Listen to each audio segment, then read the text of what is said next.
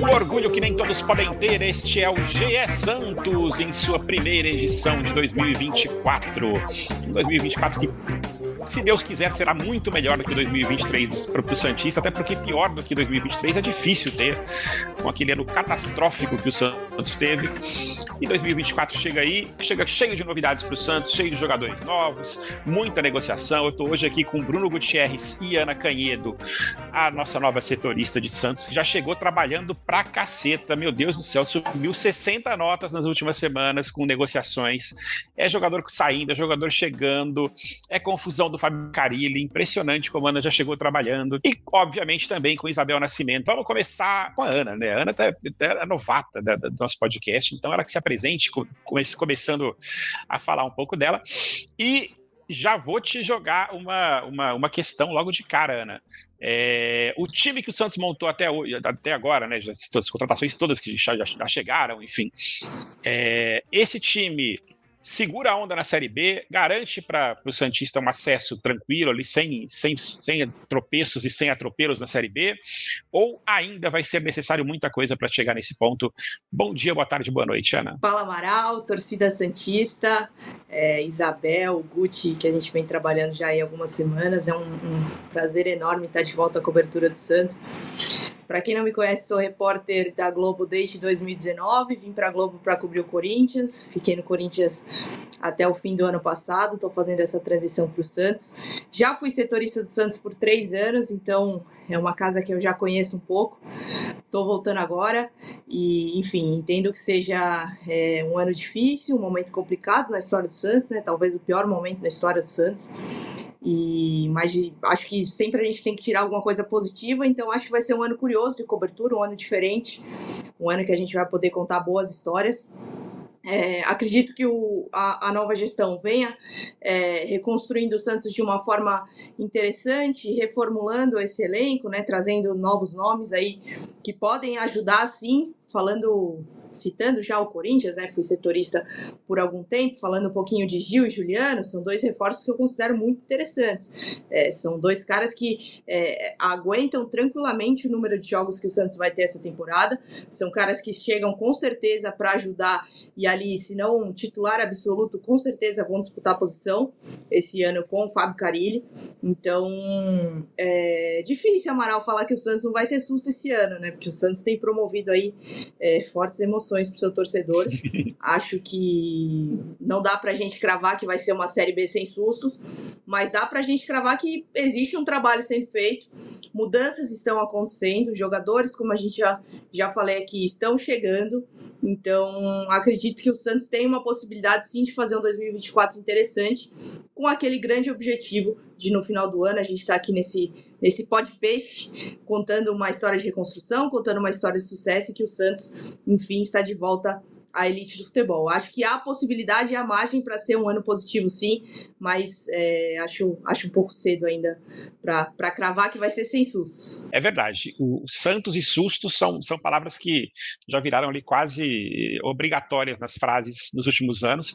E, e é assim, até engraçado, né? Engraçado não, nada engraçado, porque ontem o Santos teve o primeiro contato oficial com o futebol, que foi a estreia na Copinha contra o Remo, e tivemos susto, obviamente, aquela falha bizonha do Thiago Balieiro, que quase botou tudo a perder. Depois o Santos teve uma virada bonita, com dois gols do Enzo Monteiro, quase fez o terceiro, né? Teve o pênalti com o Miguelito, mas não fez.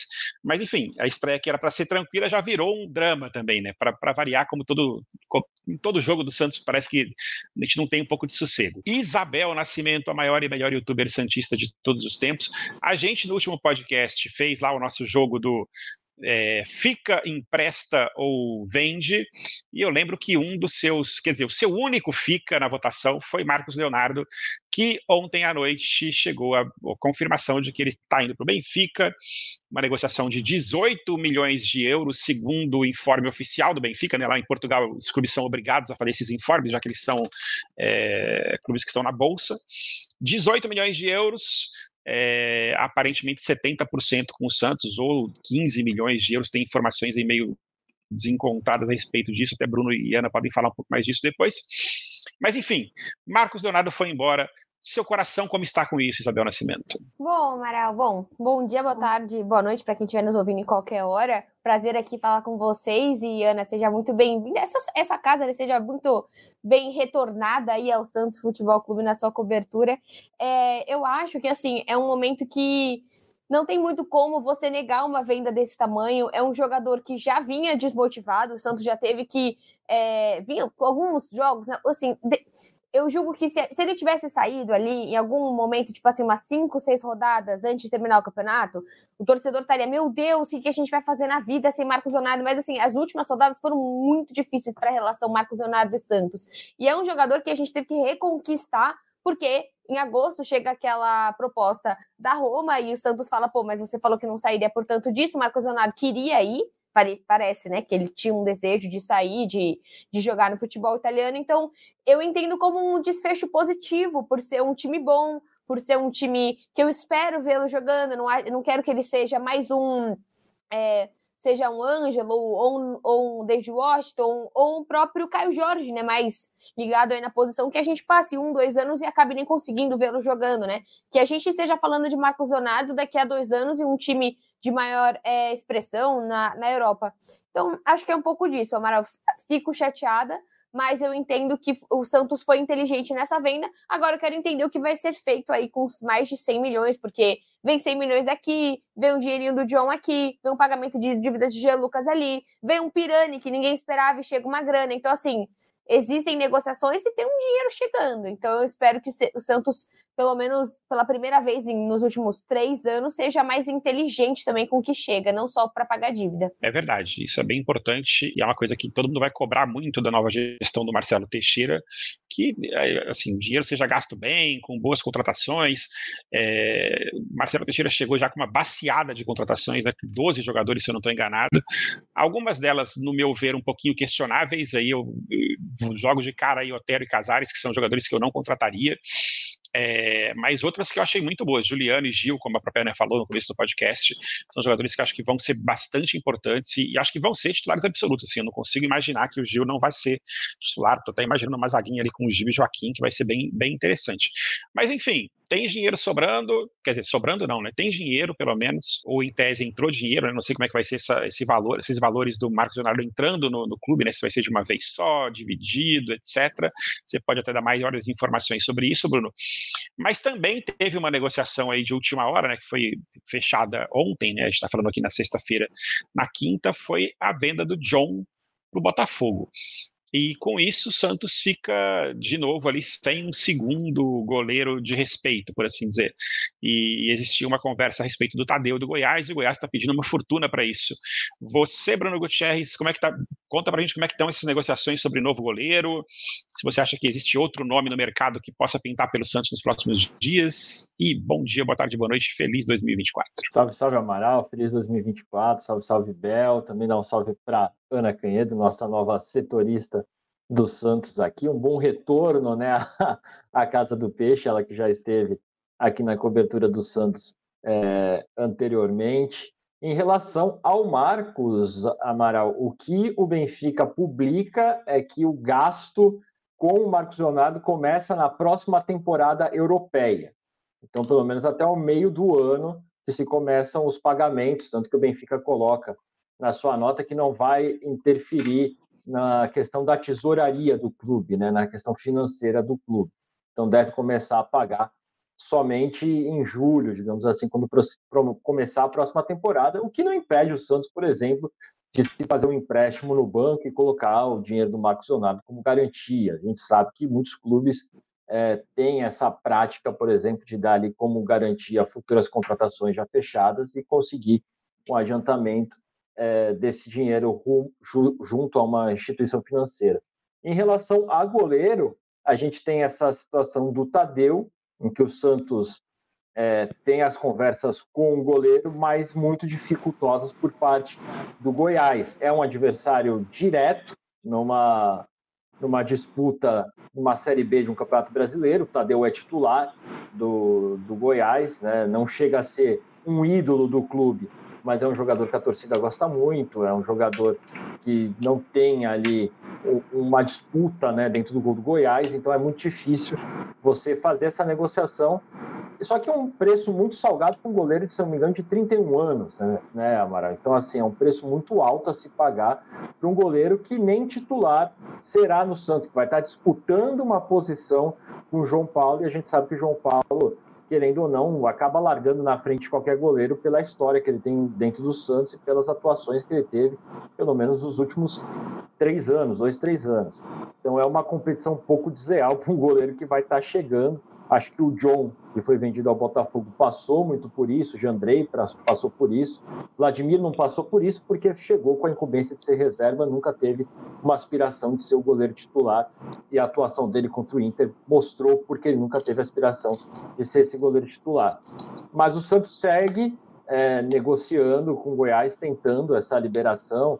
Primeiro buscou um empréstimo, né, com uma obrigação de compra, só que valores muito abaixo do que quer o Goiás para se desfazer do seu principal goleiro.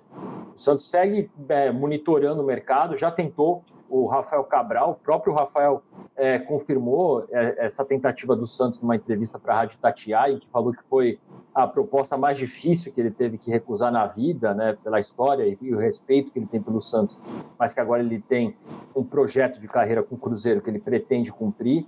Tem outros nomes que acabam aparecendo como sondagens, né? O próprio Marcelo Groi, que está no Al Ittihad, mas que só tem contrato até o meio da temporada, então ele já pode assinar um pré-contrato. Mas o Marcelo Groi tem uma identificação muito grande com o Grêmio, por exemplo, que também vive uma questão com goleiro, né? Já que hoje o Grêmio só tem goleiros formados dentro do próprio Grêmio e o Groi tem toda uma identificação com o clube. Então, a, a, se tiver uma volta ao Brasil, a gente imagina que o Groi vai escolher o Grêmio como a primeira opção, até porque o Grêmio está disputando competições continentais, está na Série A do Campeonato Brasileiro, enfim, tem muito mais coisas a oferecer ao profissional do que o Santos. Então, acho que numa disputa com, com o Grêmio, o Santos sairia muito atrás. Mas a intenção é trazer um goleiro justamente para fazer sombra ao João Paulo e não deixar o João Paulo é, numa situação muito cômoda, como foi nas últimas temporadas. Né? E um goleiro que a torcida do Santos também não fique com o coração na mão se o João Paulo por acaso não puder jogar, acontecer alguma coisa com ele, como foi nas poucas vezes que o Vladimir teve a chance de jogar. Ele tomou é, três gols, do, três ou quatro gols do Palmeiras no Campeonato Paulista, tomou sete gols no Internacional, tomou dois gols do Botafogo entrando aos 35 minutos do segundo tempo. Então tem um histórico pesando muito contra ele e o Santos vai atrás desse goleiro justamente para dar um pouco de tranquilidade e segurança numa posição que é crítica, né? Que é a, a meta, né? Você precisa ter jogadores confiáveis e o Vladimir infelizmente, não é nem um pouco confiável nesse momento. É verdade. E é bastante ansioso por essa situação específica dos goleiros do Santos, porque é, acho fundamental que o, que o, João Paulo tenha uma sombra, porque o ano passado, na minha opinião, foi um ano muito fraco do João Paulo. Ele foi, assim, foi o pior ano da carreira dele no Santos, provavelmente. Com muitos, muitos, muitas atuações questionáveis ali, lances que é, aparentemente ele poderia ter defendido, não conseguiu. Aquela velha questão dele de saída de bola bola, de saída da, de, debaixo da trave, que sempre tem alguma, um susto para a torcida do Santos. Então seria importante ter isso. E também tem uma questão que o, o, o preparador de goleiros está mudando, né? Que chegou o preparador de goleiros que, que veio do Palmeiras, que esteve no Palmeiras um tempo atrás. Se alguém me lembrar o nome dele aí, por favor, me fale. É, é, o, é o não sei se é Oscar ou Oscar. vai ser um cara que vai trabalhar junto com o Marzu. É, é isso, o, o Oscar Rodrigues, ele que era preparador de goleiros do isso. Santos até 2013 e o Arzu assume a função dele depois que ele sai.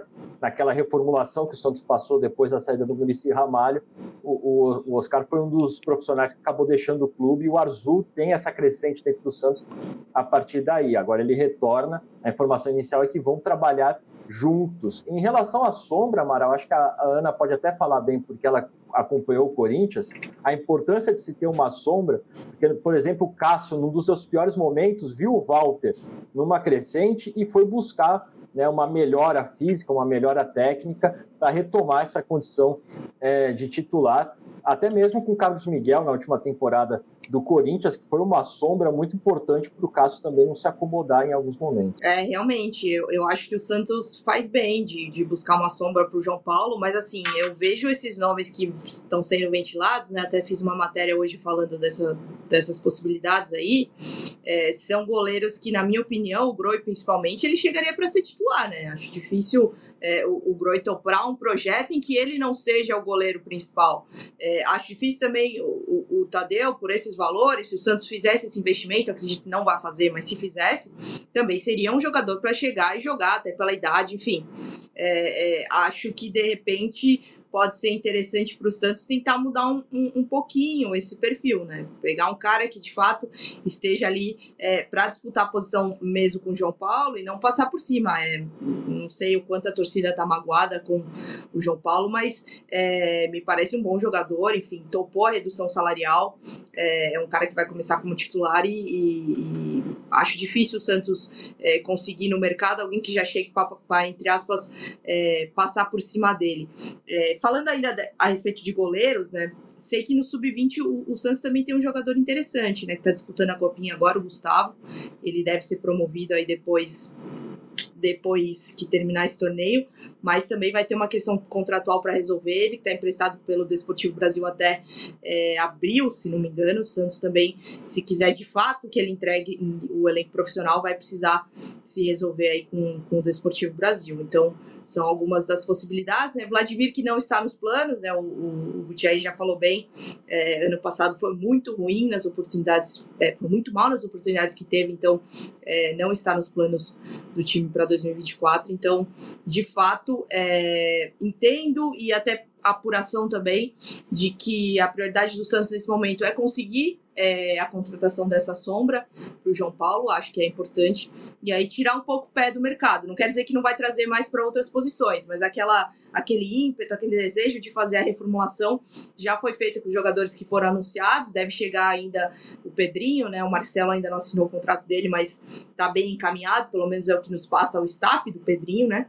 E, e chegando o Pedrinho mais um goleiro, aí sim o Santos pode tirar um pouco o pé do mercado, observar com mais calma e, e já pensar no início do Campeonato Paulista, né? Hoje é dia 5, a gente está gravando o início do Campeonato Paulista no dia 20 para o Santos. Que eu não tinha é, pensado pelo seu lado que a Ana trouxe, né? Exatamente a questão de você ter um cara que não vai chegar para aceitar de fato ser um reserva. Eu vejo muito hoje no Santos um time que não sabe fazer, não soube fazer, é, uma grande organização e uma carreira para o seu goleiro reserva. Não acho que seja fácil, tá? Porque nem todo mundo vai querer ser o Walter, que basicamente passou a vida toda ali sendo. A, a Ana pode me corrigir muito melhor, mas assim, passou um, muito tempo da vida dele sendo uma sombra e no fim acabou indo para um time de uma. É, de uma de uma infraestrutura muito menor do que o Corinthians para ele conseguir de fato ser o titular. Então é difícil também você oferecer uma carreira, o próprio Lomba no Palmeiras, né? Você tem um Everton na frente, eu acho que o Santos, independente de quem vai chegar, o Santos precisa conseguir oferecer uma carreira para esse cara. Porque se você pega no passado, o Santos fez investimento em tantos jogadores que o salário poderia ter sido melhor distribuído entre o João Paulo e o João, até porque o João foi muito criticado por o fatídico lance na final, mas a, a, o John deve ser responsabilizado por esse lance, sim, como deve ser responsabilizado por o Santos estar na final também. Então, acho que muito foi apagado do que ele já tinha feito pelo Santos naquele momento. E ele tem características muito diferentes do João Paulo, eles são extremamente complementares. Ele tem o famoso sair melhor com, né, sair melhor com a bola, ele é maior que o João Paulo, ele sai melhor do gol. Tem, e o João Paulo é muito bom em várias outras coisas, mas eu vejo muito que o Santos hoje precisa entender o que ele quer que é exatamente o que a Ana trouxe. A gente está trazendo alguém para colocar o João Paulo um pouco no banco, a gente está querendo trazer alguém jovem para se desenvolver, só que quando você mira uma galera de 30, 33, 34 anos, eu não sei exatamente o que, que o Santos está querendo. A comparação, só completando, Amaral, antes de, de liberar para você, mas a comparação com Cássio e Walter, ela fica um pouco complicada, porque dificilmente o Santos vai achar no mercado alguém igual o Walter. O Walter é um cara muito tranquilo, muito sossegado, um cara que, é, é por mais que seja um ótimo goleiro, e, e em determinados momentos, até é difícil falar isso, mas em, determinados momentos, ele esteve muito melhor que o Cássio, ele é um cara muito, assim, de boa, sabe? É um cara que, é, é, se fosse outra pessoa ali, se fosse um atleta com outro perfil, um perfil um pouco mais é, brigador, assim, em determinados momentos teria até saído do Corinthians, teria até procurado outras oportunidades, mas o Walter não, o Walter entendeu e aceitou, assimilou, é, acha que já, já chegou muito longe até na carreira, enfim. Então ele foi deixando levar, assim. É difícil essa comparação, porque é, se fosse um cara mais assertivo, assim, teria ou ou saído do Corinthians ou teria brigado e batido mais de frente com o Cássio para em determinados momentos ter tentado roubar de fato essa titularidade e não só por alguns jogos. Então, é, acho que concordo com a Isabel, acho que o Santos precisa entender direitinho o que quer em relação ao João Paulo que topou a redução, para aí sim buscar é, alguém no mercado que se encaixe nesse perfil, né? É verdade, Jonathan, concordo com você, acho que tem que haver essa definição. E aí é pensar isso, assim, o Carilli entende o João Paulo como goleiro titular absoluto ou ele quer um cara que vá disputar posição com o João Paulo? Enfim, é, é muito importante que se tenha essa definição antes de se contratar alguém. E até agora a gente não teve nenhuma entrevista do Carilli. Carilli, que inclusive temos que falar sobre a negociação da vinda do Carilli, porque hoje apareceu ali uma carta de cobrança do presidente do clube japonês, falando: e aí, cadê minha multa. Bruno Gutierrez explica essa história pra gente, Bruno. o, o Carilli é, parece que pode dar dor de cabeça nessa história.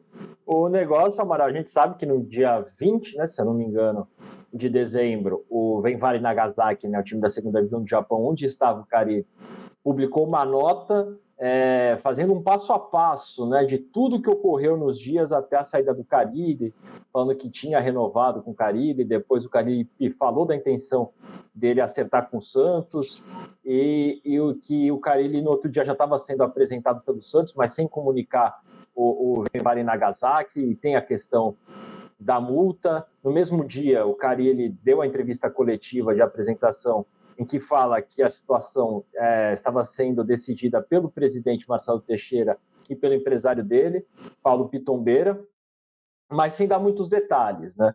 E daí hoje tem uma nova nota da, do Venvari Nagasaki, assinada pelo presidente do clube, em que ele fala que por diversas vezes tentou acionar o Santos para que fizesse os procedimentos formais, né, como coloca o Venvari Nagasaki para o pagamento da multa, né, já que tinha ali uma multa de um milhão e meio de dólares, e que não foi respondido até o dia 5 de janeiro, né, eles, eles até definem a data, e que eles ex, deveria exigir o pagamento da multa pelo bem do futebol japonês, né, apelando até para um, a questão da paixão do país né, pelo futebol em si, para que o, o, o Japão não ficasse desmoralizado ao perder um treinador e que o outro clube não desse a mínima para o pagamento da multa ou não.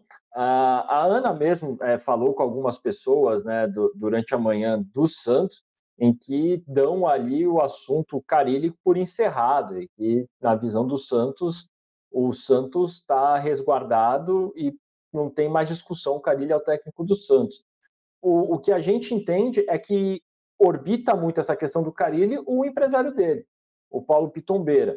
Mas é muito no campo das suposições, né, Amaral? A gente não tem muita informação, o próprio empresário diz que não pode revelar as informações pelos termos de, de confidencialidade da, do, do, contrato que envolve o Fábio Carilli, mas é, é, o ponto central e que não dá muitas, muitas respostas. A gente vai saber mais para frente, agora com a apresentação do Carilli e chegando a proximidade do Campeonato Paulista, a gente sabe que o Carilli tem que aparecer no bid, por exemplo, para ter condições de estar na beira do campo treinando o Santos. Senão vai ter que ter o auxiliar, né, possivelmente Marcelo Fernandes, na beira do campo, e o Carilli vai ficar da arquibancada com um radinho passando informações, algo desse tipo, o que seria extremamente constrangedor é, para o Santos. Além do que. O BID, Bruno, não tem ninguém da comissão do Carilli que pode também estar no campo, é isso? É, se eles, se eles tiverem, se eles não tiverem contato rescindido, se a, se a, o Venvari Nagasaki não enviar os documentos, eles ficam impedidos de estar ali representando Até a comissão Santos. também, entendi, tá bom.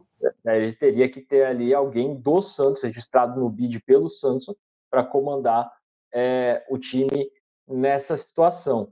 E lembrando, Amaral, que uma situação dessa que não paga, que o clube não responde, abre um, um precedente até para o clube japonês acionar a FIFA e impor algumas sanções ao Santos que ficaria muito mais complicado.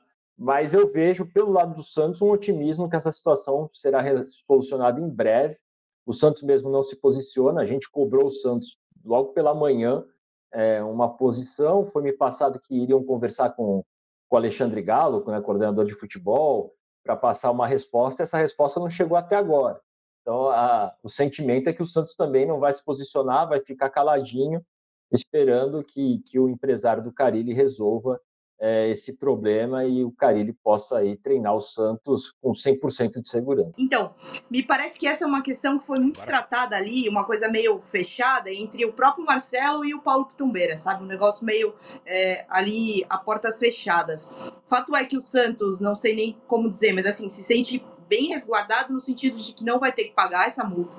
E aí quem teria assumido essa dívida é o Paulo, só que teria havido aí um ruído de comunicação entre o empresário e o clube japonês na vinda do Carilli para o Brasil. É, a gente conversa com as pessoas, como falou o Gucci, assim, todo mundo, todo mundo muito tranquilo. Ah, o caso Carilli é caso encerrado, é, é bola para frente, tá tudo certo, é papo de maluco. Ouvi hoje, papo de maluco, essa história da, da nota oficial do japonês. Então, assim, no lado do Santos, todo mundo muito tranquilo. O Carilli, a princípio, é, pelo que a gente apurou, vai se apresentar amanhã junto com o restante do elenco, né? Então, assim, é, só que isso sem querer voltar muito no assunto Corinthians, mas eu ainda estou nessa fase de transição, me lembra um caso do Corinthians em relação ao atacante Jô, que inclusive hoje é, parece que assinou com o Amazonas e vai enfrentar o Santos na Série B. Mas enfim, é, o Jô, ele saiu antes do, do, fim do vínculo dele com o time japonês, há um tempo atrás, em 2020, isso. E na época o time japonês também não gostou, também se posicionou por nota oficial, também falou: Ó, oh, isso não tá certo, o Jô abandonou o emprego, enfim é, moveu uma ação na FIFA e o Corinthians acabou condenado. O Corinthians e o João acabaram responsabilizados por esse abandono de emprego, aí uma multa, uma indenização de mais de 18 milhões de reais. Então, assim, é, é, os clubes japoneses costumam exigir que as coisas sejam feitas é, bem certinho, assim. Então, acho que o Santos e o Paulo e o Fábio têm que tomar cuidado em relação a isso para depois não virar uma, uma disputa na, na FIFA e o, e o Santos ter mais problemas é, eu acho bastante perigosa essa situação e também um pouco estranha do ponto de vista de é, se o Santos está deixando na mão do Paulo Pitombeira a, o pagamento da multa, essa, esse acordo com ele foi feito com quais bases? Né? É, porque o, um, um, empresário vai bancar uma multa de 7 milhões de reais à toa. É, o que ele está esperando em troca? Enfim, é só bondade com o clube? Não me parece. Então acho que vale a pena, é importante também que o próprio presidente Marcelo Teixeira venha explicar um pouco dessa história, enfim, é, o próprio, até o próprio Galo, para contar o que, que foi feito, porque está ficando uma situação bem, bastante esquisita é, e a gente torce para que isso seja resolvido antes do começo da, da do campeonato. Agora, o Ô, Santos se reapresenta só, agora nesse sábado, de amanhã, é isso? É isso, mas só, só para a gente pontuar, que o Carilli ainda não assinou o contrato definitivo, tá? Ele tem aquele documento de intenções de que sim, quero ser técnico do Santos, sim, vou ser técnico do Santos, assinado por ele pelo Marcelo, mas o contrato definitivo ainda não aconteceu. Então é importante a gente pontuar sim, é isso, e sim, a representação é amanhã. Desculpa te interromper aí. E talvez isso seja até positivo, né, Ana? Talvez isso seja assim, de um lado, se, se tiver algum erro, talvez a, o contrato não ter sido assinado, não sei se de alguma forma possa ser até melhor para o Santos se prevenir dessa, dessa confusão e que se tivesse alguma multa que fique entre Carilho, empresário e clube japonês, né? Exatamente. É, pelo que eu apurei, assim, não tem nenhum tipo de. Ah, se der errado, o Santos tem que indenizar o Carilli. Não tem isso. Então, o Santos é, escapou disso na hora de assinar esse, essa carta de intenções. Né? Então, de fato, é um. Considero também um ponto positivo, assim. Mas a gente torce para que dê certo, né? Porque o Santos já contratou mais de 10 jogadores, né? Com o Pedrinho vão ser 14, 13. É, é, e aí, pensando num projeto, muitos nomes passaram pelo crivo do Carilho, outros foram pedidos por ele, como o próprio Gil. E aí não dá certo o negócio às vésperas do, da, da pré-temporada, é complicado, né? É o susto que o, que o Amaral falou. Hein? Exato, né? não precisamos desse susto, pelo amor de Deus, né? basta isso. Mas, enfim, obrigado pelo esclarecimento, importante isso. É, mas queria voltar para a história também de novo do, do, da reapresentação. O Santos se representa já nesse sábado, dia 6, é isso mesmo? Que, que voltam as atividades, elenco volta? É isso. E testes o, clínicos, né? É, o Gutierrez tem até uma lista aí, aí quase dúvidas, 50 né? jogadores. Faltam dessa lista de 50 jogadores, aí alguns que a gente tem dúvidas ainda se vão continuar no elenco ou não. Dou aqui três casos, mas talvez se vocês forem puxar aí de memória, vocês vão lembrar de outros importantes. Mais três aí que são provavelmente salários altos: Lucas Lima, Morelos e Rodrigo Fernandes. Três continuam no elenco e sem nenhuma definição de saída, Bruno? Ainda não, Amara. A gente sabe que o Santos estava até esperançoso, né, com uma possível cláusula do Morelos em caso de rebaixamento que ele poderia rescindir o contrato com o Santos, mas o que não ocorreu, né, o jogador tem dado declarações até para a mídia é, do país dele que ele pretende honrar o contrato com o Santos, o que vai aí é, deixar o presidente Marcelo Teixeira com o coração na mão, né, porque são cerca de 900 mil reais por mês somente o Alfredo Morelos, o que daria um grande alívio na folha salarial do Santos. É, tem o Rodrigo Fernandes, né, uma pessoa do, do clube ali de proximidade do presidente Marcelo Teixeira, falou que existe uma possibilidade do Rodrigo ser emprestado. Nacional do Uruguai é um clube, por exemplo, interessado em ter o Rodrigo Fernandes por empréstimo, mas é claro, precisaria ver o tempo de, de contrato, né, o tempo desse empréstimo, o quanto o Nacional estaria disposto a bancar do salário do Rodrigo Fernandes, mas ainda é uma coisa muito inicial, né? não tem ainda uma evolução nesse sentido. O Santos tem a situação do João Basso, que também é um jogador que não deve fazer parte dos planos do Santos, né? deve ser emprestado, negociado de alguma forma. O Lucas Lima é um jogador que a gente já viu o nome dele sendo ventilado em alguns clubes, como Criciúma, como Vasco, Cruzeiro, mas de coisas concretas até agora nada. É, tive uma informação até de que ele oficialmente, oficialmente não, né? Extraoficialmente não faz parte também dos planos do Fábio Carilli para essa temporada. Tem a questão do Mendonça, que é um outro jogador com salário alto, que também pesa bastante no orçamento, mas que o Santos ainda não conseguiu também ter algum tipo de negociação. Se falou em um empréstimo para o Milionários da Colômbia, mas foi uma situação que também não andou. Esses, pelo menos, são alguns dos nomes que eu lembro agora de cabeça, né, de bate-pronto, que tem um salário alto e que o Santos deve buscar alguma negociação, alguma forma de se livrar do, desses jogadores para tentar aliviar o caixa. E quando eu falo ali dos quase 50 jogadores, são 47, né, pela lista que a gente levantou, muitos deles são aqueles jogadores formados na base do Santos e que vivem de empréstimo em empréstimo e devem parar no Santos e serem emprestados é, novamente. Aí você tem Lucas Lourenço, Alanzinho, Thailson, André Quintino, Derek, Cadu, Pedrinho Escaramuza. É, é uma lista muito grande. A gente tem goleiros como o Breno, que está aí, que é o quarto goleiro do Santos. Se o Gustavo Jundi sobe, aí a gente já fica com muito goleiro para um time profissional. Então pode ser emprestado também, negociado de alguma forma. A lista é grande de saídas que ainda não ocorreram e que devem ocorrer pelos próximos dias. E você, Isabel, desses nomes todos aí que a gente falou, que citou, tem algum que te agradaria para fazer essa temporada 2024 com o Santos? Ou você está naquela lista do. do nesses, nesses caras, pelo menos, você fica na lista do pode ir embora, muito obrigado pelos serviços e segue a vida? Eu ia falar sobre eles, mas só para tirar uma dúvida antes, como que tá a questão do Alisson? Tipo, o Bruno, a, do, do, da evolução, do, da recuperação dele?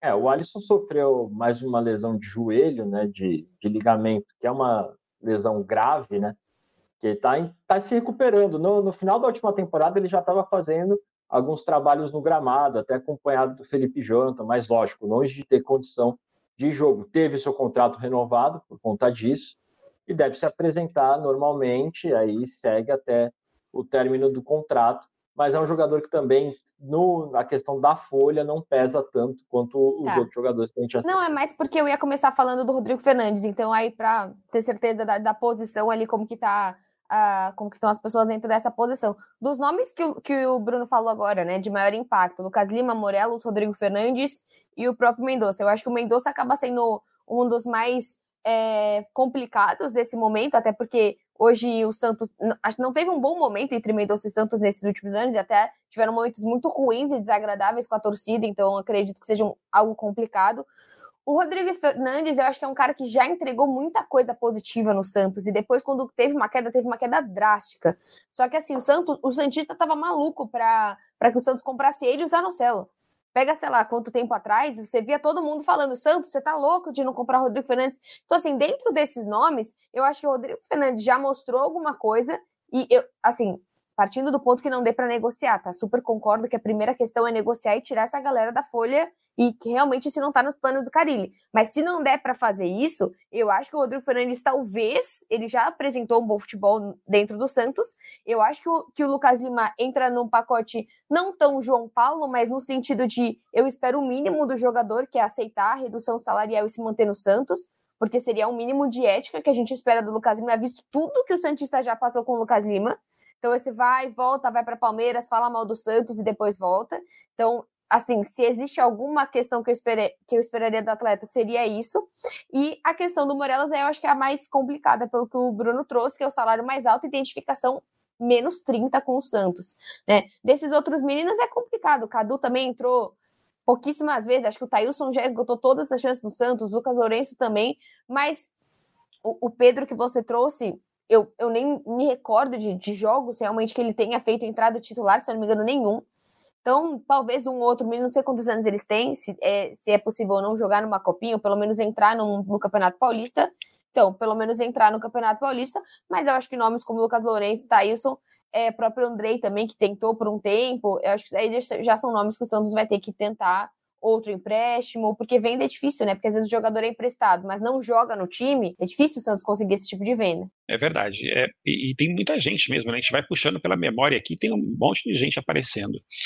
É, Ivonei, enfim, tem várias pessoas, vários jogadores aí que o Santos vai ter que dar um fim para eles nos próximos nas próximas semanas.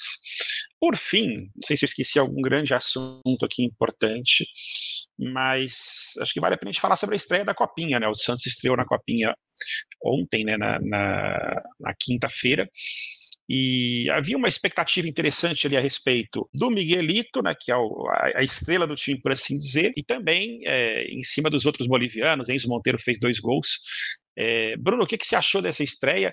E, e, especificamente a respeito, acho que eu até vou passar essa bola para a Ana, que faz mais sentido, que ela que noticiou essa história toda, a respeito do garoto que ia para o Grêmio não voltou, e não ia, voltou, foi para Diadema, acabou que ontem ele nem foi relacionado para o jogo, ele não estava nem no banco de reservas. Primeiro, o que, que você achou do jogo? E segundo, essa situação específica dele. Eu acho que esse ano o Santos vai passar por uma reestruturação como um todo, então eu acho que tem que ter muita cautela em relação à Copinha. Acho que assim, é difícil você falar, ah, não quer o título. Pô, claro que o Santos quer o título e todos os clubes que entram para disputa sonham com isso, mas eu acho que a questão do Santos na base esse ano ela tem que ser outra.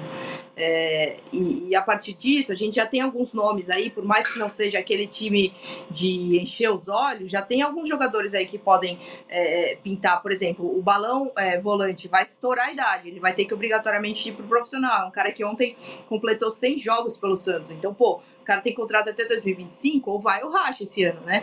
É, é, então, então, assim, é um cara que, que vai pintar aí no profissional. O próprio Miguelito, né, já fez sete partidas ano passado, né, pelo, pelo time profissional também é, tem como meta fazer uma boa copinha para aparecer é, no time principal do Fábio, o próprio goleiro que eu já citei, que também tive a informação de que resolvendo as pendências contratuais também, é, o Gustavo vai integrar o elenco profissional, então acredito que é, o Santos tem que usar a base para servir o profissional. Nesse sentido, o que eu ouvi pelo Rodrigo César seria que ele seria um complemento, seria que ele seria bom, ele seria um complemento pela questão, pela compra do Guilherme, que foi comprado em 13 parcelas, né, de, de 4,8, negociação total, 4,8 milhões de reais, né, em 13 parcelas que vai pagar o Grêmio, e o Guilherme, é, o Rodrigo, desculpa, seria um complemento dessa negociação, estaria no pacote é, pelo, pela compra do Guilherme, que foi o pedido do Fábio Carillo. Nesse sentido, a base estaria é, servindo o profissional. Foi uma negociação conduzida junto ao Grêmio pelo Alexandre Galo e não foi pelo José Renato Quaresma, que é o diretor da base, é importante a gente frisar isso também. Só que depois que, que essa negociação foi noticiada, a repercussão foi muito ruim, né? Muito ruim mesmo. De repente o Santos nem, nem é, é, esperava por isso. E aí é, conversa aqui com o empresário do jogador, é, o próprio diretor da base conversa com o presidente, pô, será que de fato é interessante ele ir? Seria um empréstimo de duas temporadas, é, com ele renovando por mais um ano com o Santos, mas qual seria a finalidade disso? Dar rodagem para ele no sub-20 do, do, do, Grêmio, mas por que, que não pode ter essa rodagem aqui no sub-20 do Santos? Então rolou uma discussão, o Marcelo, é, entre, aspas, entre aspas não, né, interveio, e acabou que o Rodrigo vai ficar no Santos, vai cumprir, é, vai jogar a copinha aí. Ele viajou para Diadema imediatamente depois que recebeu o telefonema de que ficaria. É, viajou direto para Diadema, mas acabou que não foi utilizado. Deve ser utilizado aí é, no decorrer da copinha. Eu acho que o Santos tem que ter bastante cuidado com a cabeça desse menino, né? Porque foi colocado em evidência, foi tratado aí como é, é, um, um, jogador, é, entendo o lado da torcida, mas foi tratado como um jogador muito bom, muito importante. Então acho que o Santos tem que trabalhar isso também para que ele entenda é, que na verdade é uma defesa não só é, pessoalmente do Rodrigo, né? Mas a torcida foi numa defesa da categoria de base do Santos como um todo, né? Então acho que o Santos precisa trabalhar esse lado, mas a informação que a gente tem é isso. O Rodrigo vai disputar, não vai para o Grêmio, vai disputar a Copinha pelo Santos e, e vai seguir aí é, seu contrato com o Santos. Tomara que ele tenha um futuro interessante no Santos, já que é. Mas assim, ficou muito estranha essa situação. E até ontem vazou um, uma conversa, acho que no Twitter, de um torcedor do Santos indo cobrar o Quaresma, né? Falando assim: como assim? Vocês estão vendendo o principal destaque da base, não sei o quê, não sei o quê. E ele meio que falou assim: calma, galera, desculpa, eu tô tomando, tomando, assim, entendendo a situação agora, de que o negócio teria passado longe dele mesmo, né? De que ele estava ali quase que se justificando e falando, cara, não tenho culpa disso não. E aí, depois da repercussão toda, que foi bastante ruim mesmo, é, a negociação voltou, melou, né, foi, voltou para trás e o Santos continua com ele na base. Tomara que ele funcione para 2024 em algum momento, tanto na base como no time titular. Né? A gente não tem que ter pressa para que esses jogadores rendam tão rápido. Não, só para. É, uma coisa, em outro clube talvez não aconteceria isso que aconteceu do Rodrigo César, mas a torcida do Santos ela tem um carinho com a base, ela acompanha a base de perto. Você vai em jogo de sub-15, que, que a arquibancada no CT Pelé tá cheia. Então, assim, é, a torcida acompanha de perto, tem perfis no, nas redes sociais que fazem o monitoramento da base. E o Rodrigo César é um jogador com passagem por seleção brasileira de base, é, é um dos atacantes né, mais promissores que tem na base do Santos, então gera essa comoção, porque a torcida do Santos tem essa identificação com a base. Talvez em outro clube isso não ocorreria. Esse elenco da Copinha é um elenco muito jovem. É, tem muitos jogadores que recém subiram para o sub-20, alguns ainda com idade de sub-17 e que prometem ainda aí dentro da base, né, sem pular etapas com o profissional, prometem aí dentro do Santos, né? Se tem o JP Sherman na lateral direita, o Souza na lateral esquerda, o Samuel é, é, um bom zagueiro, né? Apesar da base do Santos como zagueiro em zagueiros não estar muito bem, né? Acho que só o Samuel é um jogador ali mais de destaque, mas no meio-campo você tem o Balão, como a Ana falou, você tem o Miguelito, como a Ana falou, você tem o Gabriel Tempo, que é um menino de 18 anos que está aí muito bem, já vinha muito bem desde a categoria é, sub-17. Você tem o Bernardo, que foi até o nosso destaque né, no GE como a joia para esse ano, que também tem 18 anos, e é um menino que, por exemplo, é muito bom de bola parada, é um 10 que consegue até jogar como ponta. E no ataque você tem outros nomes, né, além do Rodrigo César, como o próprio Luca Meirelles, que é um outro jogador que promete muito para os próximos anos, tem só 17, 18 anos, também tem aí alguns anos de base e pode dar muitas alegrias para o torcedor Santista. É isso aí. De fato, o Santos sempre assim, muito se espera do Santos na categoria de base. O jogo de ontem foi muito, muito difícil, né? Porque foi um jogo com gramado super molhado, uma chuva absurda, e aí os jogadores nem conseguiam passar a bola de um para o outro assim com tranquilidade. Então, assim, acho que não dá para também para tirar nenhuma nenhuma, nenhum resultado ali daquela partida, era estreia, tem N questões, teve aquela confusão, intervalo com a torcida, então foi um jogo muito atípico. Mas a gente sempre espera muito na Copinha de ver o Santos bem, de ver jogadores que a gente comece a sonhar que possam integrar o time principal e vamos ver como é que vai ser no próximo jogo. E eu queria até aproveitar para a gente terminar o podcast de hoje com o nosso tradicional palpite. A Ana Canhedo fazia o podcast do Corinthians, não sei se eles faziam isso por lá, mas aqui é obrigatório, Ana. Não dá para sair do muro, é, quer dizer, não dá para ficar no muro e todo mundo dá o seu palpite para o próximo jogo. Como eu espero que a gente faça ainda alguns podcasts antes da estreia do profissional, a gente vai para o palpite da base. Nova Venécia e Santos, domingo, 17h15. É o segundo jogo do Santos na Copinha. O seu palpite, Ana? Olha, eu tô com a tabela aqui, levando em conta que o Água Santa venceu a partida de estreia por 4 a 0 em cima do Nova Venécia. Eu é, não só acho, como espero que o Santos vença novamente por, no mínimo, aí um 2 a 0 Muito bem. Isabel Nascimento, você que acho, acho que até na nossa nosso podcast da semana passada, eu não sei se foi você ou se foi, não, foi o Iago. O Iago que fez o palpite mais falou, não, 2 a 0, a gente ficou ali 4 a 1, 5 a 0 e no final o Iago que teve o palpite mais sensato, acabou chegando mais próximo. Dessa vez, depois de ver a o que você acha do próximo jogo, Isabel? Olha, eu com certeza tive um palpite sensato, porque eu nunca falo 3 a 0, 4 a 0. Acho que faz 10 anos que eu não faço isso, então é, devo ter falado uma coisa um pouco mais mais regularzinha assim. Eu vou num grande 1 a 0 porque eu acho que esse jogo, o Santos, até pelo que a Ana falou, o Santos às vezes tem a mania de tipo, ah, eu espero que os meninos não façam isso, né? Mas, pô, é um time mais fragilizado, a gente pode ganhar fácil. Eu espero que meninos não, não usem a mesma teoria do profissional que a gente viu em 2023 inúmeras vezes, que nos jogos mais acessíveis o Santos jogou pior. Então eu vou num 1 a 0 Quem importa ali ganha. Né? O Santos precisa, esses jogos realmente são muito importantes, então, mas também acho que também existe um nervosismo muito grande, né? Não dá para esquecer a idade dessa galera, não dá para esquecer também que esses outros times, quando jogam com o Santos, Palmeiras, Grêmio, os times grandes também vão dar vida, porque sabem que a repercussão é diferente, a, a transmissão é diferente. Então vou num a zerinho aí, vai. E agora Gutierrez para soltar a bomba dos 4 a 0. Só para só para me corrigir aqui, eu falei uma bobagem.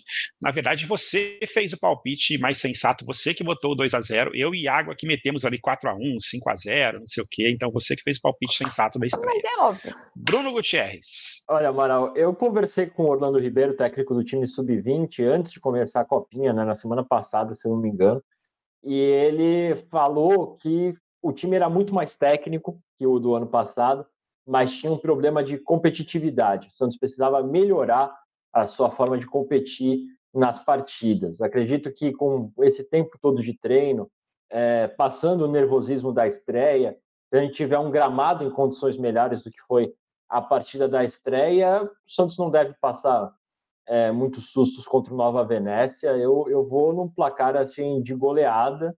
Eu vou talvez um, repetir o 4 a 0 que o Água Santa fez em cima deles na estreia. Muito bem. Meu palpite é de um 3 a 0 ali para eu ficar no meio do caminho uma vitória que não seja sem sustos, né? Já que nós, a gente começou falando sobre sustos do, no, no podcast, que seja uma vitória sem sustos. E além do futebol, a Isabel lembrou aqui no chat, temos um outro motivo para torcer para o Santos no começo do campeonato, que é MC Bin Laden no BBB. Pelo menos esse título talvez a gente ganhe, hein? Alguma coisa estamos ali com, ah, com, ah, com chances. Eu tava vendo as melhores hashtags que é possível a torcida Santista subir no Twitter para que os Estados Unidos fiquem um pouco preocupados. Então as hashtags são muito boas. É, eu espero que a gente não tenha problemas políticos aí com Bin Laden dentro do, do BBB. Mas a torcida tá feita, né, gente? Eu acho que, pelo menos, cara, eu espero que, assim, com o Projota a gente já não foi tão bem. Então, o cara tava lá na final, teve que saber logo quando saiu do resultado. Caraca, né? Olha isso, galera. O Projota tava lá com receio da final da Libertadores. E aí o Bin Laden chega e, assim, não tem nada porque ele tá com receio.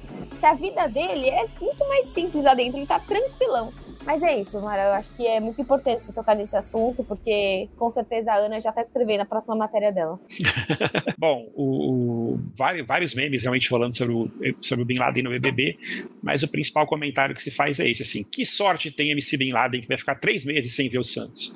Ele realmente é um sujeito, um torcedor sortudo, que vai ficar pelo menos um tempo tranquilo, mas espera que na, na, na, volta ele encontre um Santos melhor do que quando ele, quando ele vai entrar na casa, na verdade, eles vão entrar na casa só segunda-feira. Galera, muito obrigado pela presença Obrigado, Ana. Seja bem-vinda mais uma vez. É um prazer ter você aqui com a gente. Isabel. eu falei que o Santos ainda não perdeu nenhum jogo esse ano, então é, ou... é, e exato. Um prazer, é verdade. E um prazer também, Bruno Gutierrez. Valeu, gente. Espero que seja um ano Enfim, muito positivo. O Gé Santos está por aí em todos os, os tocadores de podcast que você. Hoje está difícil aqui porque o delay e tá uma complicação aqui. Então toda hora tá, a gente. É o delay tá só do Amaral hoje, né? Eu acho que a gente tá de boa e o Amaral tá tipo Mas, enfim, planeta. Cara, é impressionante. Eu, eu tô ouvindo assim um caos. Eu nunca tive uma gravação tão caótica. Assim, não tô, os áudios de vocês todos picotados. Acho que é só o meu computador aqui, que hoje eu resolvi jogar no meu computador do meu filho, que deve ter 500 jogos instalados e, e enfim, e eu não consegui ouvir direito vocês. Aliás, meu filho, na, na anteontem, mandou uma mensagem para mim no WhatsApp falando o seguinte: pai, tô revoltado. Marcos Leonardo vai para o Benfica por 18 milhões de euros, depois o Benfica vai vender ele por algum time da Inglaterra por 100 milhões. Falei, caraca, não tá acompanhando o futebol mesmo. Mas enfim, Joca, vamos esperar e ver se o ano do Santos vai ser melhor. Obrigado a todos. Os trabalhos técnicos hoje foram de João Pedro Brandão, que vai ter muito trabalho para editar esse podcast, porque sobrou de delay aí à vontade. E a gente volta na semana que vem com mais um Gé Santos. Obrigado. Olha o Santos chegando a chance de mais um gol. Gol! Neymar pode bater de primeira.